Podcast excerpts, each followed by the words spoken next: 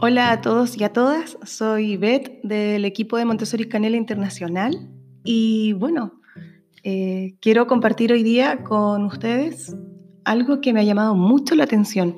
He estado en silencio durante estos días porque me he dedicado a indagar, a investigar qué es lo que por las redes sociales se entiende como educación cósmica o como visión cósmica. Y la verdad es que me ha sorprendido muchísimo porque creo que hay muchos mitos urbanos entre medio que se van entretejiendo y que van generando también unas falsas creencias sobre algo metodológico y curricular, que yo creo que es una de las principales deficiencias de la educación actual.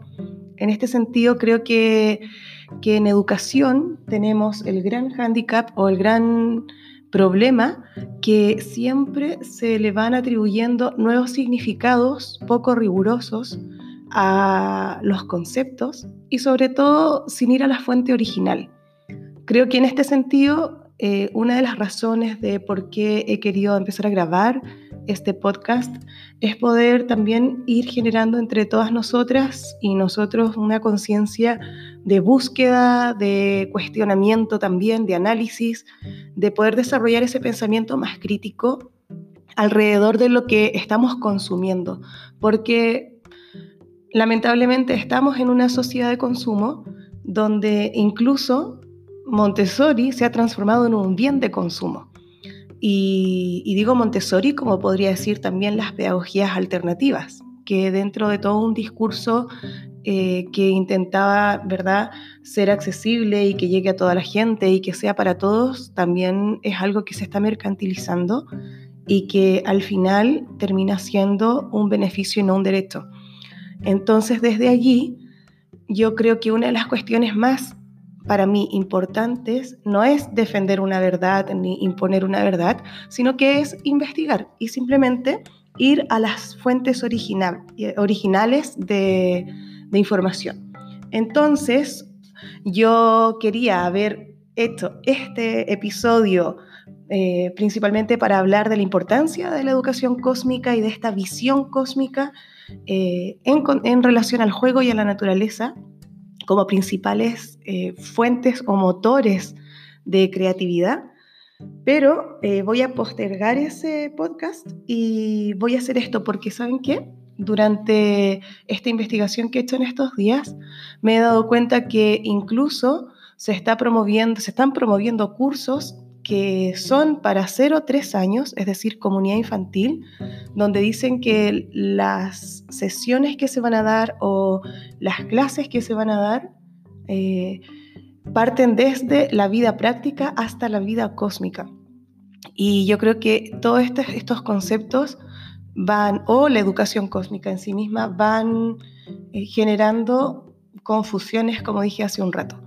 Entonces, para poder saber un poco el marco general o el contexto de, este espacio curricular Montessori y de esta, desde esta parte de la filosofía Montessori, les invito a que puedan escuchar el primer podcast porque ahí lo explico. Y ahora, como base esencial de fuente, ¿no? confiable, yo quiero compartir un poquito de uno de sus libros donde ella habla, vamos a escuchar a María Montessori. Bueno, voy a leer a María Montessori. ya me gustaría, siempre digo, haber hablado con ella y, wow, yo siempre me imagino allí un, aunque sean cinco minutos de poder hablar con ella y poder preguntarle tantas cosas. A lo mejor hasta ni siquiera me saldría la voz si la tuviera allí. Pero bueno, me parece importante ir a la fuente original. Nosotras siempre a todas nuestras compañeras, maestras, madres y todas las personas que vienen a Montessori Canela les decimos, hay que ir a la fuente original. Y la fuente original hoy en día es bastante accesible, bueno, para en algunos países, eh, que son sus libros. Entonces, voy a compartir en sus palabras lo que ella dice sobre esta mente del niño, sobre lo que es la educación cósmica, en un libro que es maravilloso, que ojalá todos y todas se lo pudieran leer, que se llama La educación de las potencialidades humanas. Este libro fue reeditado hace muy poquito y, está, ya salió una versión en, castellano, así es que es fácilmente localizable. Hace 10 años era absolutamente imposible y teníamos que conseguirlo así eh, de boca en boca, pero ahora que lo tenemos aquí, pues lo vamos a aprovechar. Eh, entonces, este libro, su título original, como dije, La educación de las potencialidades humanas, su primera edición fue del año 1948. Eh, entonces nos vamos a, ir a viajar en el tiempo hacia el 1948 y voy a compartir un, trocito de la introducción para que vean de qué trata y hacia dónde va. Este libro tiene la intención de dar seguimiento al libro Educar para un nuevo mundo. O sea, la educación de las potencialidades humanas es la continuidad del libro Educar para un nuevo mundo y pretende ayudar a los educadores a comprender las necesidades de los niños a partir de los seis años. Nosotros sostenemos que cualquier niña o niño de 12 años con una inteligencia promedio, educado en nuestras escuelas, sabe por lo menos lo mismo que el producto final de una escuela media superior y que este resultado no se ha logrado por medio del sufrimiento ni de la distorsión física o intelectual. Y aquí quiero hacer un paréntesis. Tenemos que volver a recordar el año en que se escribió este libro para poder comprender el lenguaje que se usaba en aquella época. Este libro es del año 1948. Sigue María Montessori diciendo, más bien nuestros alumnos han sido preparados en todo y para todo lo necesario en todo su ser para la aventura de la vida. Están acostumbrados al ejercicio libre de su propio juicio y voluntad, guiados por la imaginación y el entusiasmo. Solo alumnos como estos son capaces de ejercer plenamente sus tareas como ciudadanos de una comunidad civilizada. Los primeros cuatro capítulos de este libro se refieren principalmente a temas psicológicos. Describen la personalidad cambiante del niño con la que el educador se encontrará y a la cual debe afrontar, al igual que la necesidad que de esto deriva, el tener que ajustar el tipo de acercamiento continuamente. Y aquí me gustaría hacer una voz en off también para decir que por eso Solo por estos cuatro primeros capítulos yo siento que hace una descripción magistral María Montessori sobre las necesidades y los puntos de interés de un niño y una niña desde los seis años en adelante. Por eso es que también es un libro que yo creo que tendría que poder leer también madres y padres, que a veces no entendemos, sobre todo hoy en día, con toda la digitalización, el, exceso del consumo de, de las pantallas, de los videojuegos, de los móviles y todo el bombardeo mediático y publicitario al que se ven enfrentados eh, nuestros hijos y nuestras hijas, creo que estos cuatro primeros capítulos de verdad son un tesoro porque nos pueden también ir dando más luces y sentir quizá mayor seguridad al momento de decidir cómo queremos criar. Más allá que todos los compañeros de nuestros hijos e hijas a esa edad ya tengan móviles y estén pegados a las pantallas digitales, sino que nosotras podamos estar tranquilas de poder decidir a conciencia, con conocimiento, por qué decimos que sí o decimos que no frente, por ejemplo, a un tema tan delicado como es este, ¿no? el exceso de uso de, de pantallas digitales. Yo creo que desde aquí se abren como muchas posibilidades de reflexión, no solo para maestros, sino que también para las familias. Y continúa diciendo María Montessori, el secreto del éxito, miren, esto es algo que todo el mundo siempre ha querido saber, el secreto del éxito consiste en estimular de una manera inteligente la imaginación de los niños para despertar el interés y hacer germinar semillas de interés ya sembradas anteriormente con un atractivo material gráfico, figurativo y de una riqueza literaria.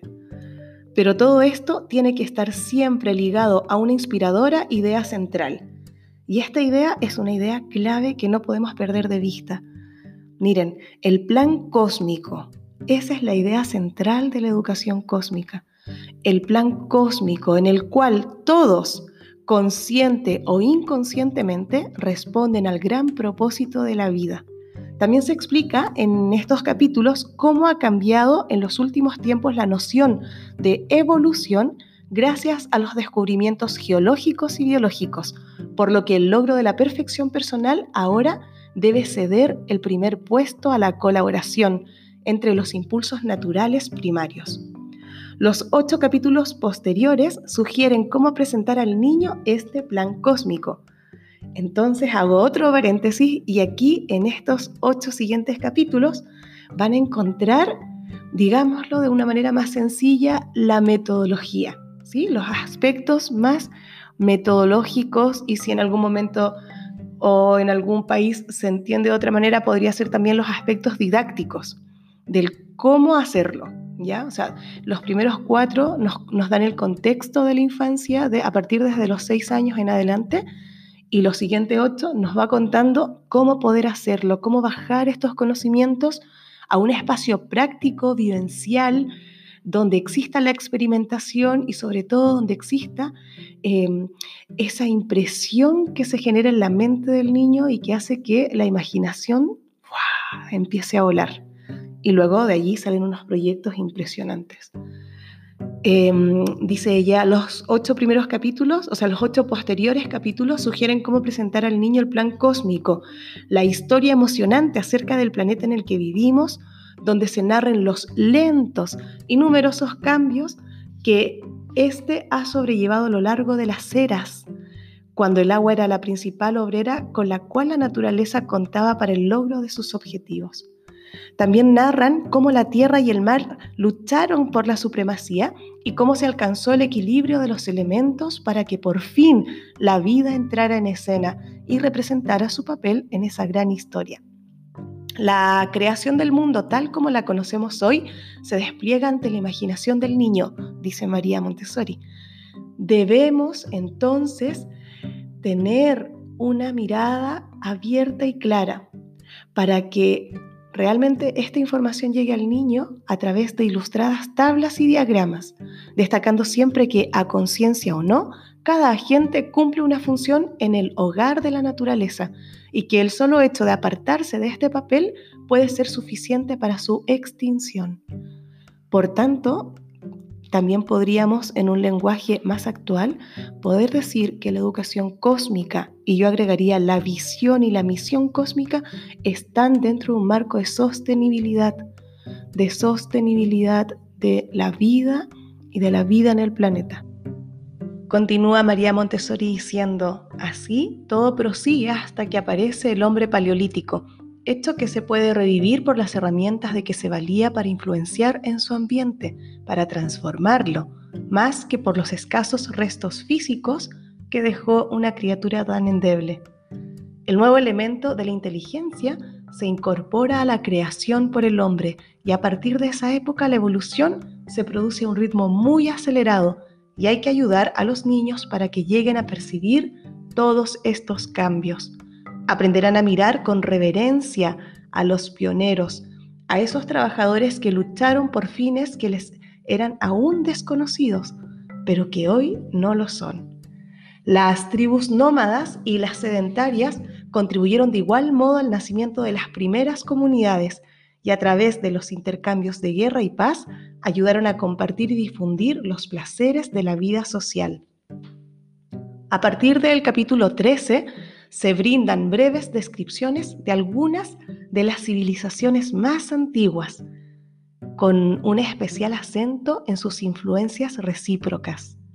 En dichos capítulos se muestra a la sociedad humana mientras lentamente se va organizando con miras a la unificación, del mismo modo en que dentro de cada individuo los órganos se van construyendo en torno a determinados centros de interés para luego interconectarse a través del aparato circulatorio y al sistema nervioso y así formar un organismo humano integrado.